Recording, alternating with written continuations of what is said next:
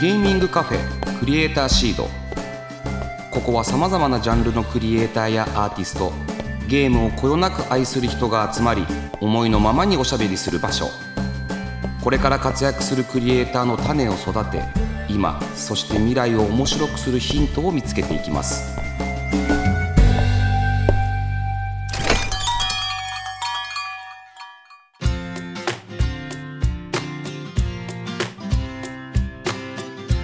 いらっしゃいませゲーミングカフェクリエイターシードオーナーの坂本和則ですこの番組は毎回ゲストをお迎えしてまったりコーヒーを飲みながらゆるーくトークしていきますぜひお聞きのあなたも一緒にお茶を飲みながらリラックスして聞いてくださいねさてスタジオには前回に引き続きこの方々にお越しいただいておりますはい、三人称のみしゃです。同じく三人称のぺちゃんこです。鉄道です。よろしくお願いします。よろしくお願いしお願いしまあー気持ちいいなリズムがいいいす。なんですか。や先週はねいろいろとまたお話を聞かさせていただきましたけど、はいはい。今週もいろいろ聞かせてくださいよろしくお願いします。今多分マイクオフだった時にも話しちゃったんですけど、はいはいはい。やってるゲームの量がたくさんあるじゃないですかはい、そうですねありますね。そうで今す年ね。多分今まででも一番多いんじゃないかなってぐらい多分抱えてうるんと思いますね。だって、ね、自分たちがやりたいものとゲーム実況でやりたいものってまあ必ずしも一緒じゃないですそもうんねですね。はい。そう、まあでも基本的にはやりたいものうんうんうんだけやろうみたいなこうんうんうんとは心がけてはいるんですけどね。で実況に合わないものとかももちろんあるわけじゃそうないでですすね。かはいえーどうやって時間作ってるんですか鉄道さんい。いやもう時間を無理やり作るもるって感じですね。お昼にやろうみたいなのとか、はいはいはい夜やろうとかう、んうんうんそれこそこの間なんてご 5, 時間ぐらい、これ時間6時間ぐらい一緒にゲームして生放送してたみたいなのもありましたからね。うんそうやってとにかく進めよう進めようみたいな感じで。気づくと時間経ってたりしますもんねしますねね。そうですねあっという間です。サバイバルゲームは特に時間経ったら早いですね。はいはいはい。なんか5時間ぐらい経ってはっと気づくと頭とか痛くなってますよね。あ目目がやっぱ、そうですよね目がきついですね。 頭痛くなる時あるんだよな。さ なんか酸欠になる時があるんですよね。わかります。ああわかります。ゲームによっちゃなりますね。でしかもゲーム実況ってことはもう喋りながらある程度まあそっちの方の頭も使うわけじゃないですか。そうでそうですすねね。でも5時間ぐらいやってることもう喋ってないですね。そうそうですね。何喋ってんだかも分かって独なりい。人言みたいになんかああうーんこれはこうしようみたいな独り言でそれぞれ言ってるみたいな。声の音量もすごい小さいみたいな。見てる人も何言ってんだかよく分かんなくなってると思うんですけど、そんな感じになってます。そっか。ねそりゃそうですよね。ぺちゃんこさんも一日どのぐらいゲームに費やすんですか。でも配信とかしてない時っていうのは、えー、大体まあでも1時間から2時間ぐらい必ずやるようにしてあるよ。必ずってわけでもないですよねなんか編集だったりなんかしてたりっていうのもあったりするんで、基本的にやっぱ多いのはこの三人称で生放送をするとか、うんっうん。ていうところでゲームをするっていう感じですかね今は睡眠時間ってどのぐらいなんですか。自分はもうたっぷり寝ますねへこの人すっごい寝るんですよ。えうん8時間以上、うんもしもうずっと本当寝てていいよって言ったら12時間以上はいうわっちゃいすますごっ赤 ちゃんじゃないですか いや本当そうなんですよ。信じられないいぐやら本い。信当じられないよはね本当はやっぱりそのショートスリーパーみたいな感じでちょっとかっこかっこいいいでやすそよねうですね、ええそれでやっぱその分の時間があるんでそこでじゃあ自由ななんかができるみたいなのはあるんですけどもうそこ睡眠時間になっちゃってますでもたくさん寝れるっていいことですよいやそうですねうん。それはそう思います。羨ましくないですか羨ましい寝れでるす。僕なんか一時期2時間ぐらいしか寝れなくなっちゃって。人でもさそれは心配なんですよ いや本当自分でも心配になっちゃうぐらいいやーあ今日も2時間しか寝れなかったみたいな赤ちゃんと心配な人のチームになってまいやすそういう時にこうありながたいんぐからい本当昼まで寝てるとかが羨ましくて そうねちょっと負けてほしいと思ったりもしますねドンピシャさんはどのぐらいあでも僕結構平均的かもしれないです6時間寝れたらいいかみたいなうん一番いいうんぐらいっすね三人でお酒飲んだりとかするんですかいや僕しか飲まないんですよあそうなんですかそうなんですねでお酒はどのぐらい飲まれるんですかあーでも人と飲むとまあそこそこいっちゃうんですけど一人あの家だと飲まないんですよあはいいいいいいでですすねねそれはすすごくいいですうんですねなのであでも飲む時は結構飲みますねもともと結構バンドをやってたのもそりゃあそうだってはいはい打ち上げとかでやっぱ飲んでたんでう安い焼酎をそうですねまあ今そんな無茶な飲み方は全然しないですけど、はいはいはい飲む方だとは思い結構ます朝までとかバンドって行きますもんねそうですねイメージあるイメージあう。んなんかあれ嫌ですよねねえ嫌でしょうね嫌だね誰のことするんですかあれ嫌だもうあれ超なんでかわ嫌だかんないですよねあれあれすごい嫌だった経験者経験者2人が嫌だったんですねうんそうなんですよ。なるほどえーでもそっかじゃあ睡眠時間2時間に何があったんですか2時間は。その時は僕も分かんなくもう多分疲れてたのかなとか思う心配事があったとか。うんストレスストレスこの2人に感じてたのかもしれないですねその時はねはいでももう治りましたけどね治りました いいのは治ってよかった。 45時間寝れてるので大丈夫ですえー、よかったですよかったですさてさてはい今回ははいぺちゃんこさんと鉄塔さんにはいおすすめのインディーゲームをご紹介いただきたいと思います。なるほど、まずはぺちゃんこさんからタイトルコールをお願いします。あーじゃあすいませんちょっとやらせてもらいますねぺちゃんこのこのゲームやってみてくれいやそんな感じなんですねちょっと抑えめにねちょっとそうだね抑えめに来た随ね分落ち着いいたや感じなんかあ声割れちゃうのかなってちょっとあなるほどねーここはもう大丈そ夫こはねプロの人がねあーやってくれるからね。体預けて大丈夫そうなめるなよもうちょい行きゃよかったなここからは、はいぺちゃんこさんが今おすすめしたいとにかくこのゲームをやってみてほしいという一押しのゲームをご紹介いただきます、はいえーそれではぺちゃんこさん今回ご紹介いただく作品は何でしょうはい今回ご紹介するのはセレステですうんええどういったゲームなんですかセレステこれはあの5年前ぐらいに出たゲームなんですけど、えー 2D ドットの横スクロールアクションゲームっていうもので、まあ最近でいうその死にゲーって言われてうるんかなり高難易度なゲームなんですけどなんかでも結構死にゲー触ってたイメージはある他にもいろいろあるじゃんそうですね死にゲー横スクロールのアクションっていうのが基本的にまあ好きでやってたんですけどそれでまあ他にもあったんですけどこれが特別あのそういった死にゲーにあんまりストーリーっていうのがなかったんですね他のゲームだうんうんと。うんでもこのゲームがストーリーがちゃんとしててうんそれでそこに惹かれて結構その思い出に残ってるゲームになってますね。えーちなみにどんなストーリー死にゲーのストーリー教えてくださいあの一応その主人公が、えー女の子少女なんですけど、うんうんちょっとこう心が弱いような感じの子で、はいそれで、まあ、山を登って自分でその何かを成し遂げるっていうはようなストーリーでその山がかなり難しいみたいな、いいろんな試練があるみたいな感じなん少ですけど女に試練を浴びせてるわけですねそうですね すごいなそれだからこう途中でなんかこう自分の弱い部分みたいのが分身として現れておうそれに追いかけられるとか。はいはいはいはいで他でなんか新しいその仲間になるような人その心の仲間みたいな感じの人が出てきてアドバイスをくれたりとかっていうのをちゃんとこうだんだんチャプターごとにやっていくんですけどそのチャプター一つで多分100回以上やられちゃうみたいな。あえーそ操作性というかボタンは結構使ういや単純な操作性はかなりシンプルでえっ、とジャンプとダッシュあとは壁登りぐらいのシンプルな感じなんですけどそれでやっぱりそのトゲがあったり、えー落ちちゃったりとかっていうのがあるんでかなり難しくなってますえー一捨てで100死にそれ以上はやられてますペチャンコくん一人で配信してたんですけどそのはいゲームを、一度こう離席し僕も見てたんですよその配信を、はいで一旦こう1時間2時間ぐらい離れて、はい帰ってきたらまた同じ面やってるっていうのが続いててそうですねこの人どうしちゃったんだろうえなんか同じことあれ俺停止ボタン押してたかなみた いな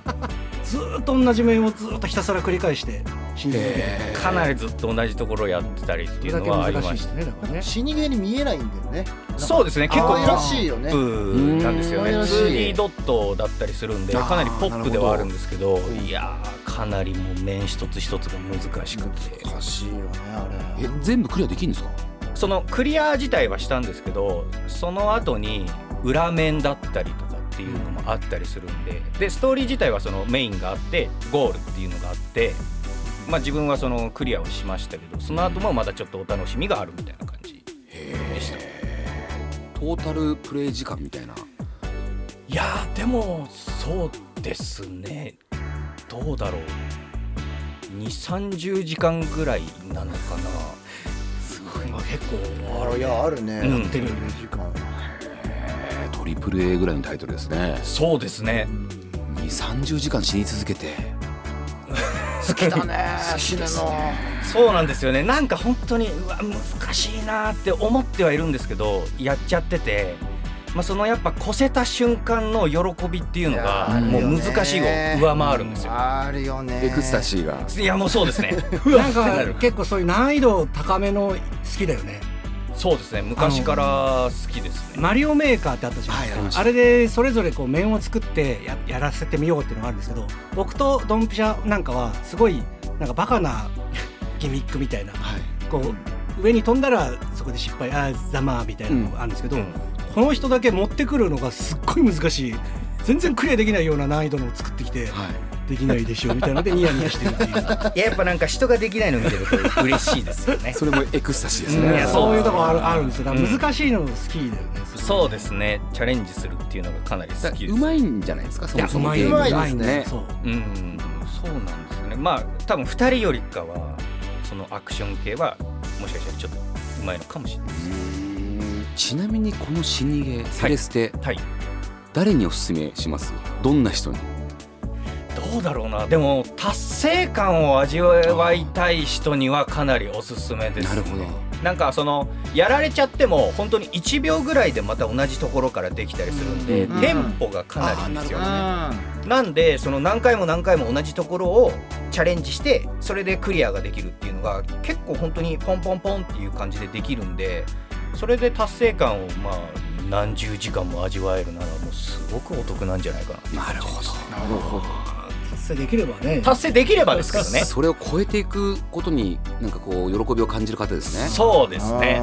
つまりそれ登山家とかですねまあ登山家まあこれも山を登ることになるんで なるほどね確かにそうですねここからスタートも全然あります あなるほど、はいでもやってみたいと思いますもうでもさすがに20時間はできないないやーもうぜひともちょっとこれチャレンジしてみてくださいひちなみにこれはあのゲームのハードはどこで出てるんですかねえっと、Steam もそうですけど、はい今だとスイッチだったり、えっと、PlayStation4、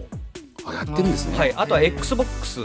とかももう今はあるのでもうマルチプラットフォームでやられてるっていうことですね、なのでこれはもう本当にいろんなコンシューマーのでできるんで多ぜ分ひお値段も、お値段も安そうですねそうですねこれ、えっと2000円ぐらいだったかなおーいいな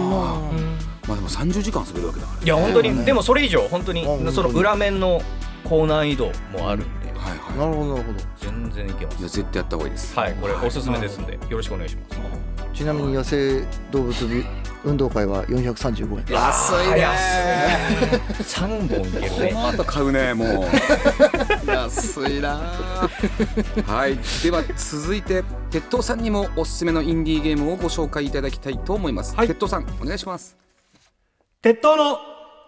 このゲームやってみてくれ 預けましたね大丈夫ですかね大大丈夫ですよ、はいよかった鉄塔さん今回ご紹介いただく作品は何でしょうはい、えー今回私鉄塔が紹介するのは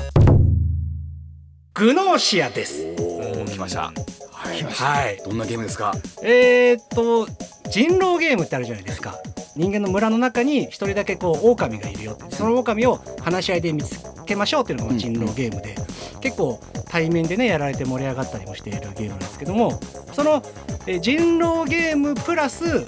なんていうかな SF のストーリーっていうのをこう掛け合わせたゲームがグノーシーっていうゲームで、人狼系のゲームだと結構いろいろ出てて、それこそアマンガスうんはいっはていいはいうゲームがまあすごい人気ですけどオンライン上で他のプレイヤーの人たちと話しながら人狼を見つけていくっていうのがまあ基本の流れだと思うんですけどこのグノーシアの場合は一人用なので相手が全員まあ言ってしまったらこう NPC コンピューターですね、その中でこう誰がじゃあ人狼なんだろうっていうのを見つけていくっていうのがこのグノーシアの大まかなゲームの内容うんうーんいや面白いですよねグノーシアはグノーシア面白いです、はいどどここはやったことないかないんだよねそうちょっとこうみうん動画を見 Z さたんのちょっと見たってぐらいだなえ鉄塔さんどこにハマったというかまあ、まず僕その人狼ゲームをやったことがなくて、はでアマンガスとかもすごいみんな流行ってた時に興味はあったんですけど、やっぱその一人と話して嘘つきだとか言ったり言われたりするの怖いなと思ってた んですよね心の優しいそのそうコミュニケーションを取るのがちょっとまああんまりうまくできるからとか、まあそもそもしらあんまり仲良くない人にねなん かそうお話できるかなみたいなわかる。そうあれすごいよねそう あれやっ人てる人いやしんすごい勇気あるなと僕は思うんですよ確かに確かに僕全然その勇気が持てなくて、うんまあ誘われたこともあったんですけど、うんいやちょっとやっぱ怖いなみたいなでなんかルールもあるじゃないですかいろいろ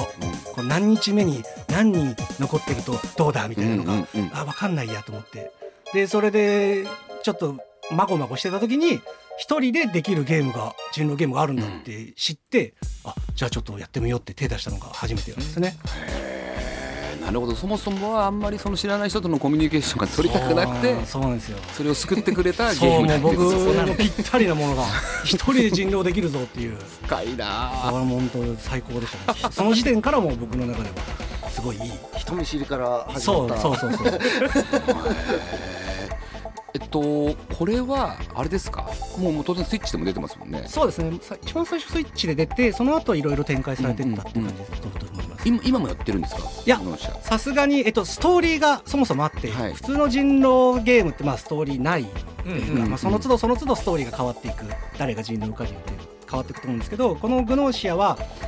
えー基本的にはその、まあ、ワンゲームっていうんですかね、うん誰が人狼で見つけましたっていうのがループしていますっていう SF 設定があってじゃあなんでループしているんだろうとかそういうこう濃厚なこう SF のストーリーがあるんですよね。はいはいなので、まあ、一応それを越したら終わりですっていう、終わりがあるゲームではあります。うんなるほどっていう分かりやすい説明をしてくれた えっと鉄塔さんって好はい、きなゲームのジャンルで言うとあー本あ来はどういうのが好きなんえですかーと推理とかアドベンチャー系テキスト読んだりとあーなかるほどああいうアクションがそんな得意じゃないんですよ、なので逆にそういったこうストーリーをじっくり楽しむ系が好きですなるほどねいやでも三人とももちろん違いますもんね好きなゲームそうですねそうですね結構綺麗にばらけてるなって感じはしますね、面白いんだよなちなみにですよ皆さんに聞いてるんですけど、はいこのグノーシアはいどういう人におすすめしますかえーコミュニケーションが苦手な人です ね 僕と同じくたくさんいますよそうですねだから人狼系のゲームもやっぱ手出せない人多いと思うんですよ、うんちょっと勇気が出ないなみたいなそういう人はこういうゲームから入ってでルールもしっかり教えてくれるんではい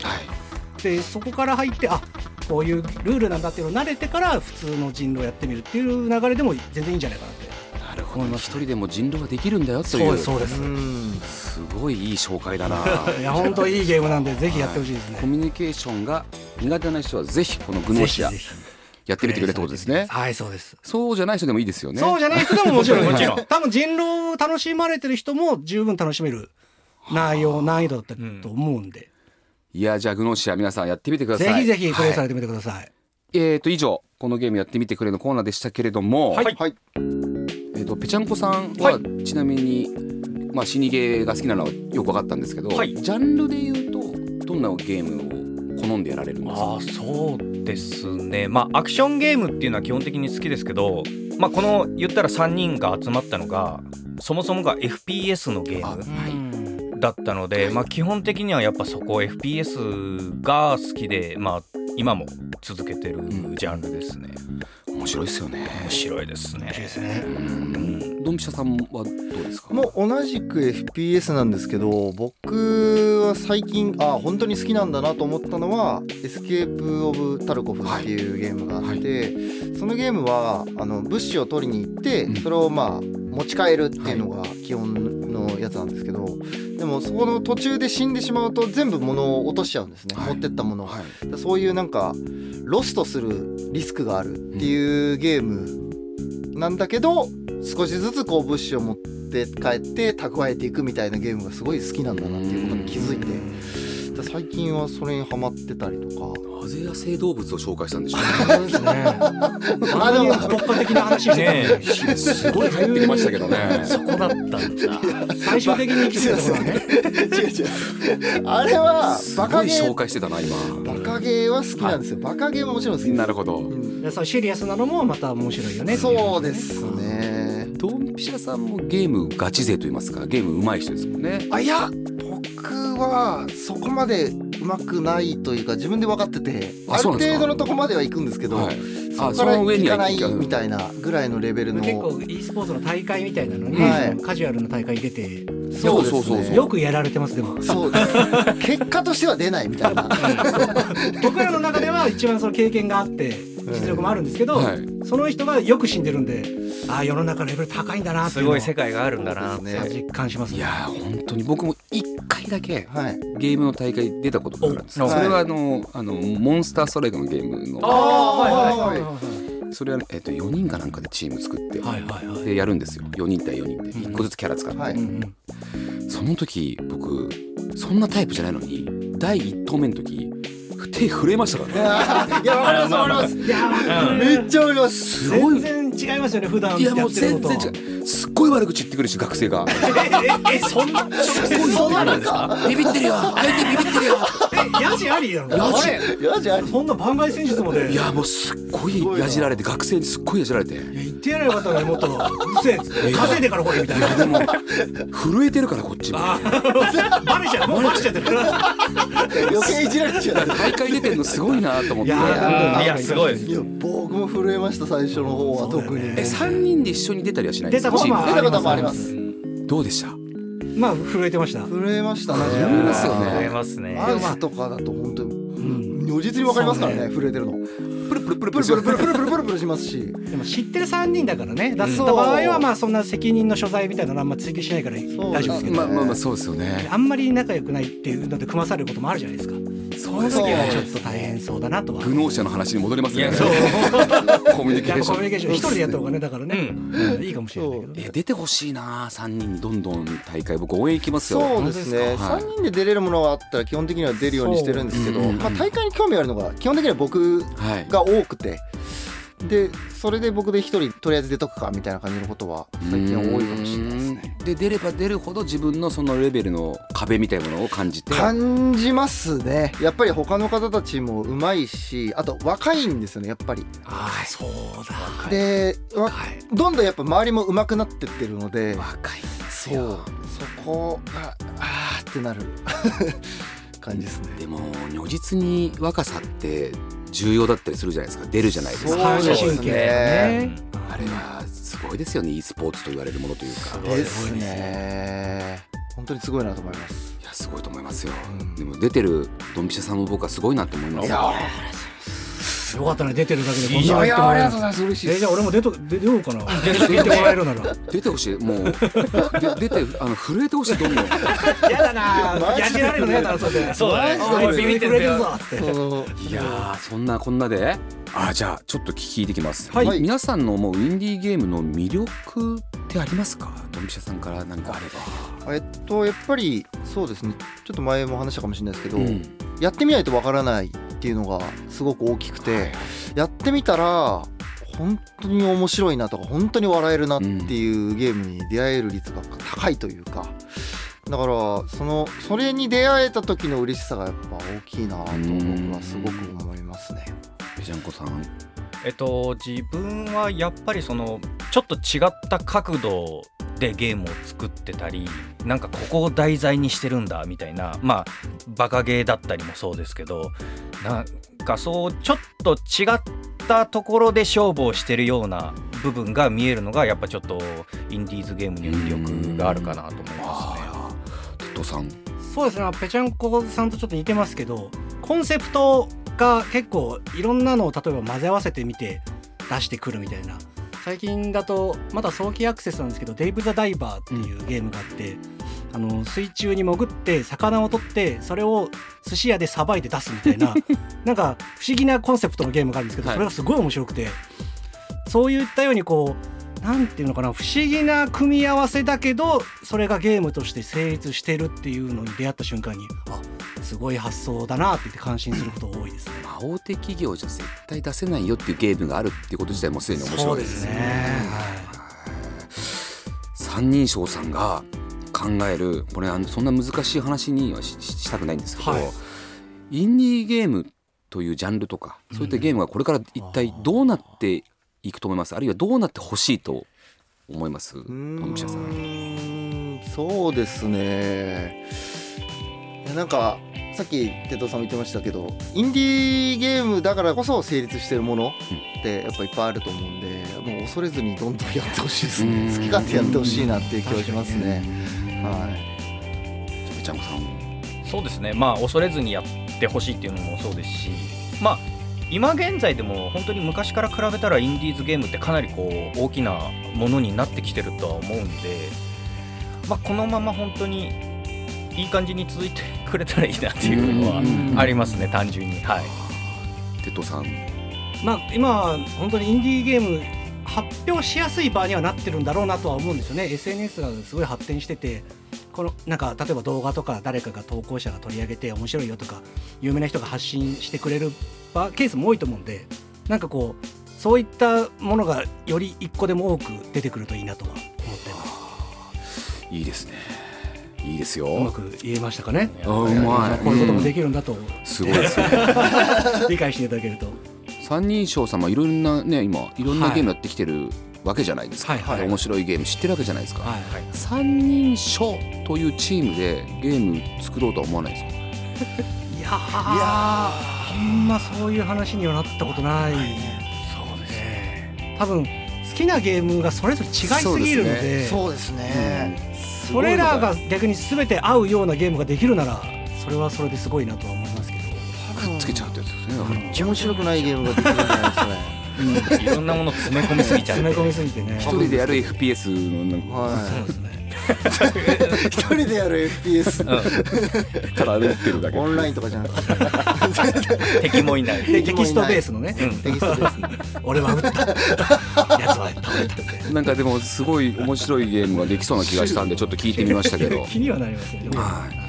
い三人称さんのですね、はい今後のなんかどうなっていくんだっていうね野望をねちょっとお聞かせくださいあー野望ですか野望まあ、一つとしては本当この2年間3年間ぐらい、まあ、ちょっとコロナ禍のこう渦中だったっていうのもあって僕らあの結構オフラインのトークイベントみたいなのをやってたんですけど、それができない日が続いてたんですよねなのでまあ今年ぐらいからちょっとずつでもできるようになったらいいなとは思ってうます、ーんあーそれは楽しみですねファンの皆さん待ってるんじゃないですかそうですね結構お声もいただいてお声いただいてますねははい、いじゃあそれがいよいよ間もなく発表になるってことですかねもう発表されてるんですかあ何にもまだまれてだないそうですね何にも決まってないんでそういう野望すよがあるってことですね野望ですね野三望人でですやろうねっていう話をしてますそうやりたいね武道館ですよねそれだとあああーいいですいいじゃないでねすかちょうど最近その話出てたんですよなんかやりたい武そ道館うですねこの間コントライブ見に行っててはいめっちゃ面白かったんで東京ゼロさんのそうですあやっぱ武道館でしょっつってしたらすごい否定されました こいつは何言ってんだろう何を言ってんだー最高じゃないですか武道館でゲームやったりする いのはやーやりてみやってみたいですけどねそれは楽しみに待ってましょう皆さんねあーぜひぜひはいお願いしますいつか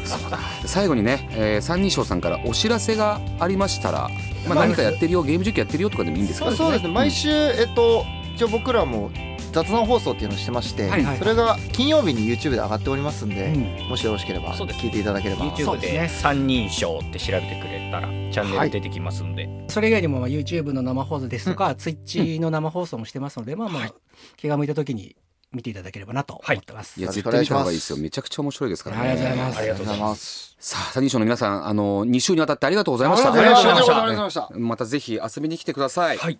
はい、ありがとうございましたありがとうございました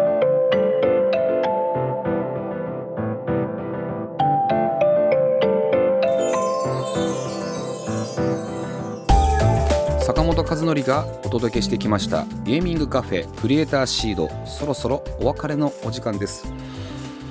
三人称のドンピシャさんぺちゃんこさん鉄塔さんとね2週にわたって喋りましたいやー面白かった